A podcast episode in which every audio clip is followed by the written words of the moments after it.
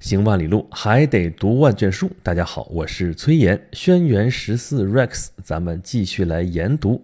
今天读的这本书啊，跟前面那些书可是大不一样了。因为咱们前面读了那么几本书，断头王后也好啊，神奇陵墓与学者讲考古的也好啊，迦太基必须毁灭也好，海盗共和国也好，这都是外国史的著作啊。教魂这个讲的倒确实是中国史上的问题，但是也是外国人写的。那么今天呢，咱们终于回过头来讲一讲中国历史相关的著作，而且是中国人来写的，啊，而且咱们前面这几本书一本比一本厚啊，都是好几百页、四五百页那样的书。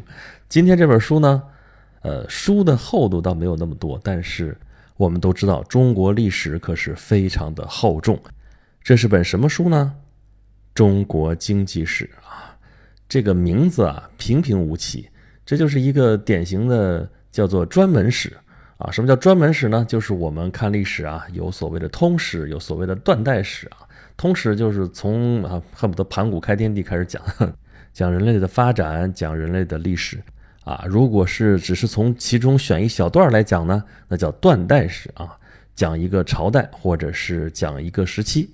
那要是就某一个领域来讲它的发展史呢，这就是专门史。比如说讲战争啊，战争史。比如说讲医学，哎，医学史；比如说砍头的历史，哎，这个很细很细啊，这也是专门史。那么中国经济史中规中矩，四平八稳，就是一个典型的专门史。你说这玩意儿能讲出什么东西来啊？哎，这个经济史我们都知道非常重要啊，因为经济非常重要。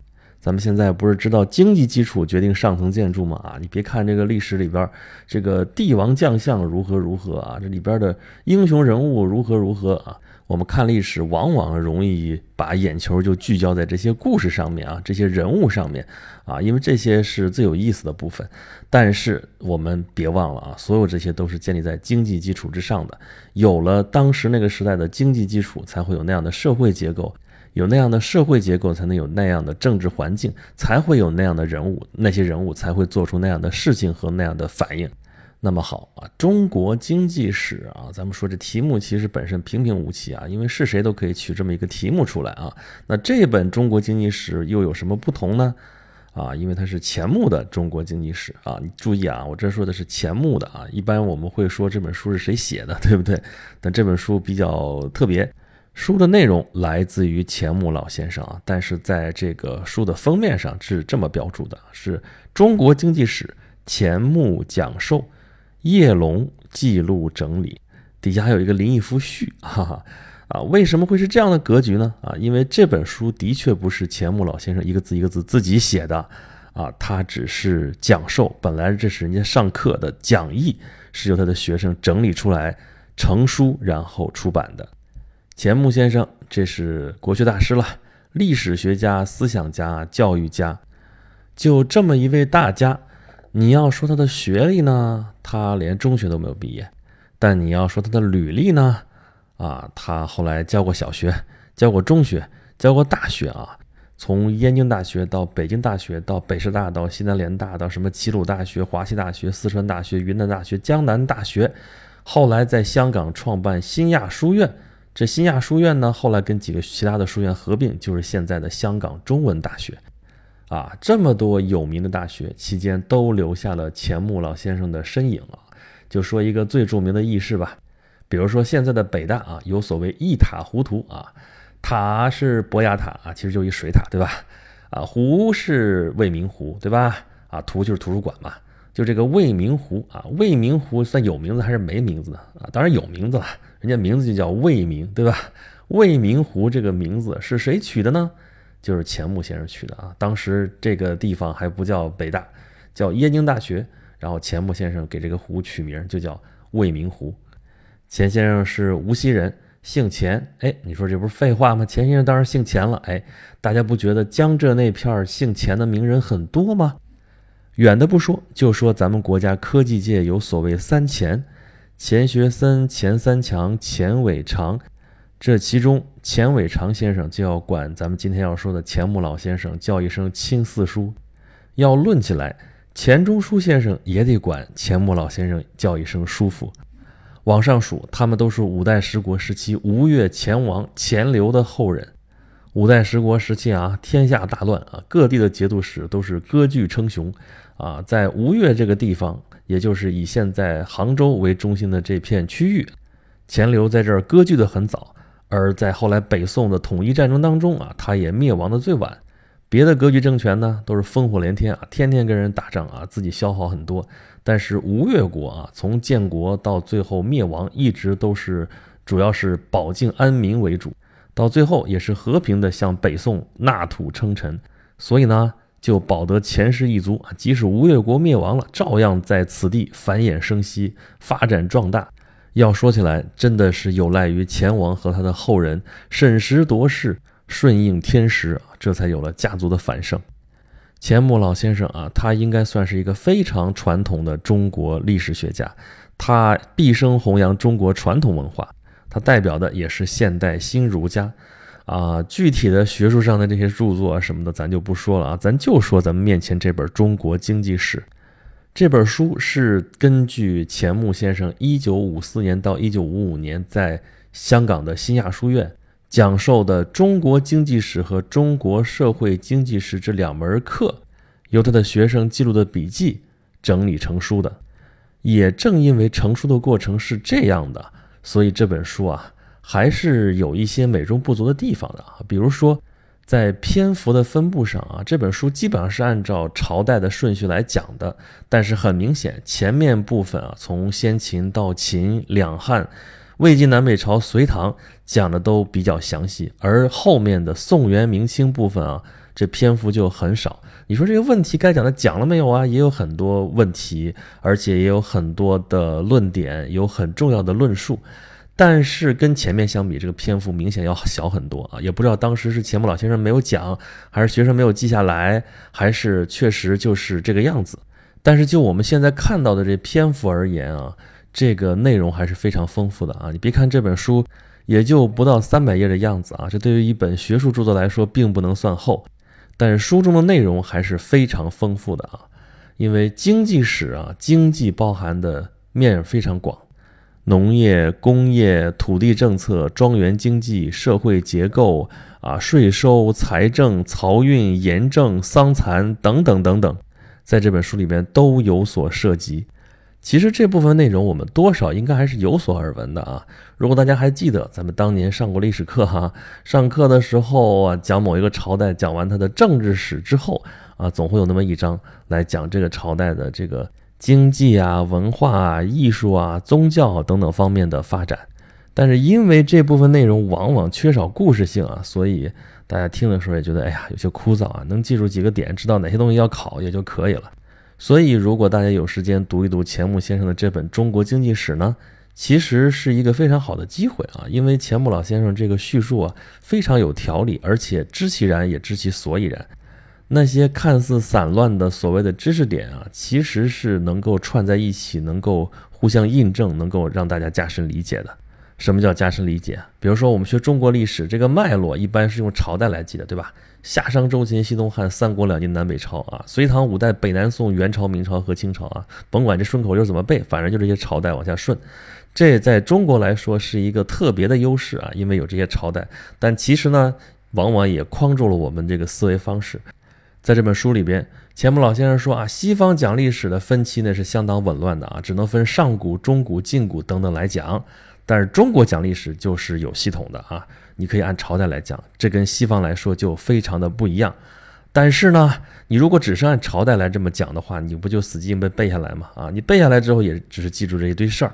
但是如果你结合经济史来看，结合这些朝代背后的经济发展和社会变迁来看的话，你就能理解为什么在那个时候会发生那样的事情，会产生那样的一个改朝换代的事件，或者说即使它没有改朝换代，但是这个社会结构因为经济结构已经发生了转变，它已经变得跟以前非常不一样了。比如说这本书一上来就探讨中国古代农业经济啊，我们老说中国是农业社会，农业社会啊，就这么笼统的说过去了。我们说中国古代的这个所谓五谷叫稻黍稷麦豆，或者说稻黍稷麦粮，这个是等量齐观的吗？也就是说这五谷都是一样的地位的吗？那钱穆老先生根据这个古书就有他的观点，他认为中国的古人啊，在农业发展的初期其实是。发展的高地农作物，主要是黍和稷。黍啊，就是北方的黄米啊。我们现在看这个字看多的可能是黍熟啊，其实这是个谐音啊。本来黍熟这个确实有词的。那么稷呢，就是江山社稷那个稷啊，这其实指的是高粱。这两种都是高地农作物，就是说对灌溉的需求并不是那么高，这样在北方的高原地带可以生长。在《诗经》里面，我们可以看到大量的黍和稷，比方说黍离，对吧？知我者为我心忧，不知我者为我何求？悠悠苍天，此何人哉？前边怎么说来着？彼黍离离，彼稷之苗，对吧？有黍又有稷，从早期的黍稷。才发展到粟麦，粟就是小米，麦就是麦子，然后才到稻啊。所谓稻粮，稻粮这个粮指的就不是高粱了，这个粮实际上指的是粟啊，就是小米。这个过程吃的是越来越精细啊，因为黍稷做出来的饭都是粗饭，稻米做出来的就比较精了啊啊。说孔子食夫稻，衣服锦，这就是说孔子那个时候就以稻米为主食，这生活已经很讲究了。你说知道这些东西有什么意义吗？哎，它有可能就会冲击我们以往的一些观念。我们原来不有所谓的四大文明古国的说法吗？啊，古印度、古埃及、古巴比伦、古中国。原来说这四大文明古国，有的时候还加上墨西哥文明啊。当然，这种说法就比较存疑。但既然这么说嘛，这四大文明放在一起的时候会做比较，说为什么文明发生在这些地方啊？比较常见的一个观点就是说啊，这四大文明古国都是大江大河文明，对吧？你看古巴比伦两河流域，底格里斯河、幼发拉底河。这埃及就不用说了，这是尼罗河馈赠出来的文明。印度呢有印度河，对吧？其实在现在巴基斯坦境内了。那中国呢有黄河啊，有长江，所以这也是两河文明。但是按照钱穆先生这个书里边这个观点啊，中华文明最早期的这个农业文明，并不是在大江大河旁边。啊，如果是说在江河旁边，首先也不是在黄河的两旁，而是在它的支流，渭水、蒲水、汾水、洛水这一带。但这都不是最早的，再往早说，中国最古的文化根本就不是在水边，也不是在平原上，而是在高原之上，可以称为灵板文化。对于中华古文明的这个认识有这样不同的一个观点的话，你回头再审视一些古代的一些描述，你可能就会有不同的理解。啊，那么还有一个很重要的例子啊，就是钱穆先生对于古代井田制度的描述，还有他跟封建制的关系的这个问题。这个问题在中国的上古时代是一个很重要的问题啊。其实这个问题我在之前的某一期节目里边讲过，有关于啊封建制和这个郡县制的不同啊，他们到底是怎么回事儿？其实，在那期节目里边就讲到了部分钱穆先生的观点啊，他认为这个封建啊，首先咱们说这个封建跟我们说封建社会啊，用的这个含义完全不同。封建社会说的是一种社会形态啊，是以地主和农民这个矛盾为基础的这样一个社会。但是我们是借用了封建这个词啊，封建这个词本身在中文语境当中是有它专门的含义的，是有它原来的原意的。那封建是什么意思呢？本身就指的是封土建国啊。什么叫封土建国？就是在要把某块土地分封给某一个诸侯的时候啊。在这块土地周围挖沟，然后把从沟里边挖出来的土就筑在这个沟的旁边，筑成围堤，然后在堤上种树，让人不能越过，这就叫做封。封土建国，那国是什么呢？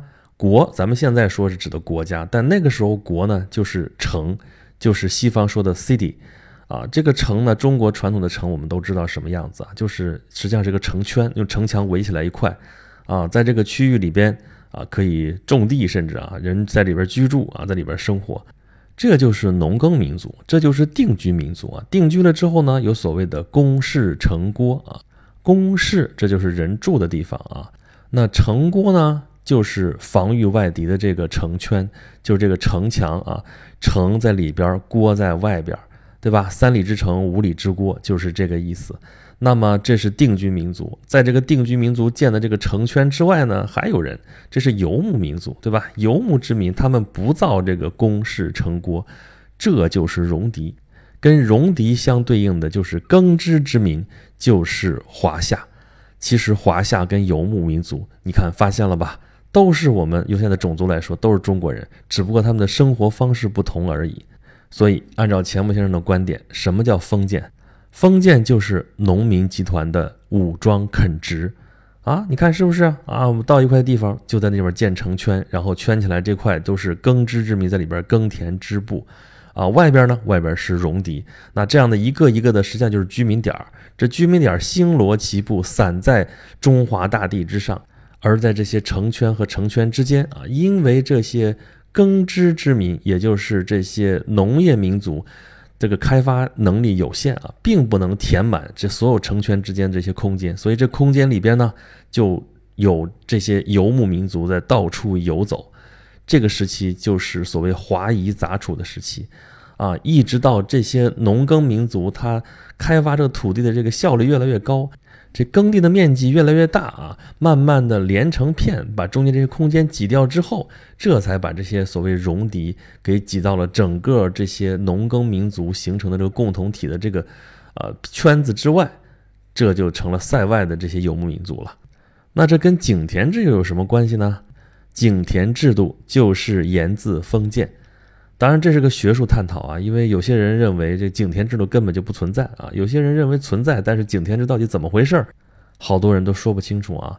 目前比较为大家所接受的，这还是朱熹的观点，说井田制是什么样子呢？好，就是井字形的这个画出来的田字格，这不是能把一个正方形的土地画成九块吗？对吧？每一块都是一百亩，那九块就是九百亩，对吧？差不多一一千亩吧。说是这个面积的地啊，大概是一口井的井水可以灌溉的面积啊。把它画成也是井字格，井字格不是九块吗？周围八块叫私田，中间那块叫做公田。那私田和公田其实都是归这个贵族所有啊，只是这私田就分给底下这些佃农去种了。这私田里边的产出收入归这些佃农所有，那么公田里的产出啊，就是由周围这些佃农共同来耕作的这块地啊，这里边的收入归这个贵族所有。这说是上古的井田就是这个样子，啊，好像挺浪漫的，因为每个人都有地种啊，啊，公田私田都有人种啊，都有产出啊，这不是皆大欢喜的事情吗？但这里边就有几个问题啊，你用咱们现在话来说，早期生产力落后的时候啊。这个地这么个种法可能还行，但是后来效率提高了，而且这人呢也不像以前那么淳朴了，这里边就会有问题。比如说给自己私田耕种的时候就比较上心，给公田这个耕种的时候就磨洋工啊，那这个贵族肯定不干啊。再有这效率提高了之后，这一家如果耕着一百亩地，这绰绰有余，还有余力，还想再增加收入怎么办呢？你这田字格都已经画好了啊，那格子之外的你不能耕种啊，那怎么行？所以呢？这个井田制就势必会遭到破坏，破坏是两个方面的啊，一个是取消公田和私田的差别，啊，就公田不要了啊，全都给大家分下去啊。你说这些诸侯、这些领主啊，什么呃公侯伯子男了，又是大夫了，这些有地的这些人，他们就这么好心吗？啊，当然不是了。原来是啊，我只要公田里边的这个产出，现在我把公田给废弃了，那所有的田都是私田。啊，你们去种吧，然后呢，我去抽税，我从你所有的产出当中抽取，比方说十分之一，那就是我的收入。那你们种的多，你们收的多，那我收的也多，对吧？那在这个政策的这个激励之下，那这个田字格也没必要守着了，对吧？那你有余力在田字格之外，你能够再去开垦，那你种的地越多，我这边收的税也越高啊，税基就高了呀，有什么不好的？所以废井田，开阡陌。这实际上是一个生产力进步的表现。那么，由这个经济层面的变革所造成的，就是社会结构的变革，也造成了政治上的动荡。啊，这个变化其实就是在中国由春秋而入战国，传统的封建制度崩溃，而郡县制也由此兴起。什么叫郡县啊？原先啊，在秦始皇之前，就是刚出现郡县制的时候啊，县比郡要大。县这个字其实本身就是悬。悬在那个封疆之外的啊，本来这一国只有这一座城，现在啊要在这个田字格之外再新建一座城，悬在国之外。这里有个例子啊，就是开封啊，开封这座城的这个名字啊，它来源于启封。启封这座城呢，建于春秋时期啊，它属于郑国。郑国当时为了防备外患啊，在它边境地区建了一座城，叫做启封城，在现在开封城的外边大概几十里地那个地方。后来呢？啊，就是这大梁城兴起了，这就大梁城就是现在开封那个地方啊。那这座启封城就成了大梁的啊外围的一个城市。那后来呢？启封因为到了汉景帝的时候，汉景帝不是叫刘启吗？那就不能叫启封了，那改个名字嘛？启跟开，开跟启本来就开启封疆嘛，所以就改名叫开封。开封这个名字就这么来了。后来呢，开封这个名字用在了大梁城这个位置啊，这就是咱们后来啊看到的这个开封这个地方。无论是开封也好，还是启封也好，开启封疆啊，这个意思已经非常的明确了。再结合一下咱们刚才说的“封土建国”是什么意思啊？大家揣摩揣摩啊，这个“封建”两个字背后的内涵还是非常丰富的。那么由封建而郡县，这在社会结构上是一次非常大的变革。它背后的基础就是废井田、开阡陌啊，然后这个农业经济发生了巨大的变化。那这么说起来的话啊，我们了解一些中国经济史方面的知识啊，是不是对我们理解中国历史有很大的帮助呢？啊，这只是其中的一些小例子啊。咱们说这本书《中国经济史》啊，内容很丰富啊。咱们这个小节目小小的研读，当然不可能在这么短的篇幅之内把这些全都面面俱到。所以呢，后面几期我准备挑几个还比较有意思、也比较有意义的一些话题，跟大家一起讨论讨论啊。咱们一起来了解一下中国经济的发展和中国这个社会的变迁是怎么一步一步走到我们今天的。好了，这里是研读，我是 Rex，咱们正在读的书是钱穆先生讲授的中国经济史。啊，如果大家喜欢我的讲述的话，欢迎大家关注我的微信公众号，有两个哦，一个是订阅号，叫做轩辕十四工作室，另外还有一个服务号，叫做演讲录，演是延时的演，讲是讲话的讲，录是录音的录。